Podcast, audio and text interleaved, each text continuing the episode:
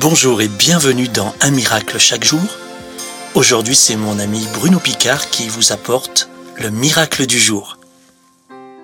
Bonjour. Un miracle chaque jour a pour titre La pensée positive ne suffit pas. Vous savez, lorsque l'anxiété s'est installée, en sortir est un processus tellement libérateur quand on se laisse conduire par le Saint-Esprit. Il existe de multitudes méthodes et techniques contemporaines.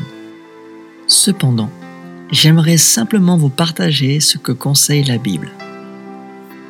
Je me souviens du jour où j'ai amené ma fille Lisa à l'école. Depuis la veille, l'anxiété était palpable dans toute la maison. Le niveau est encore monté d'un cran sur le chemin de l'école. Puis, il a atteint son paroxysme au moment de lui lâcher la main. Lisa avait énormément souffert durant sa première année à l'école en Afrique du Sud. Les enfants se moquaient d'elle car elle était différente. Par exemple, elle ne parlait pas la langue aussi bien qu'eux. Cinq ans après, à notre retour à La Réunion, la situation a empiré.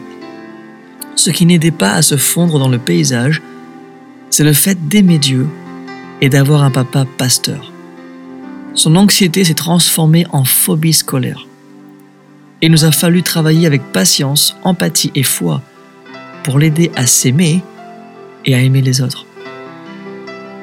L'une des choses à faire pour vaincre l'anxiété, le stress et l'inquiétude est de remplacer toute pensée négative, non pas par une pensée positive, mais par une pensée biblique. Si vous prenez bien le temps quotidiennement de méditer et de laisser la parole de Dieu réellement vous pénétrer, vous verrez l'emprise de l'anxiété disparaître rapidement. La pensée positive ne suffit pas. Il faut renouveler votre façon de penser avec ce que Dieu dit.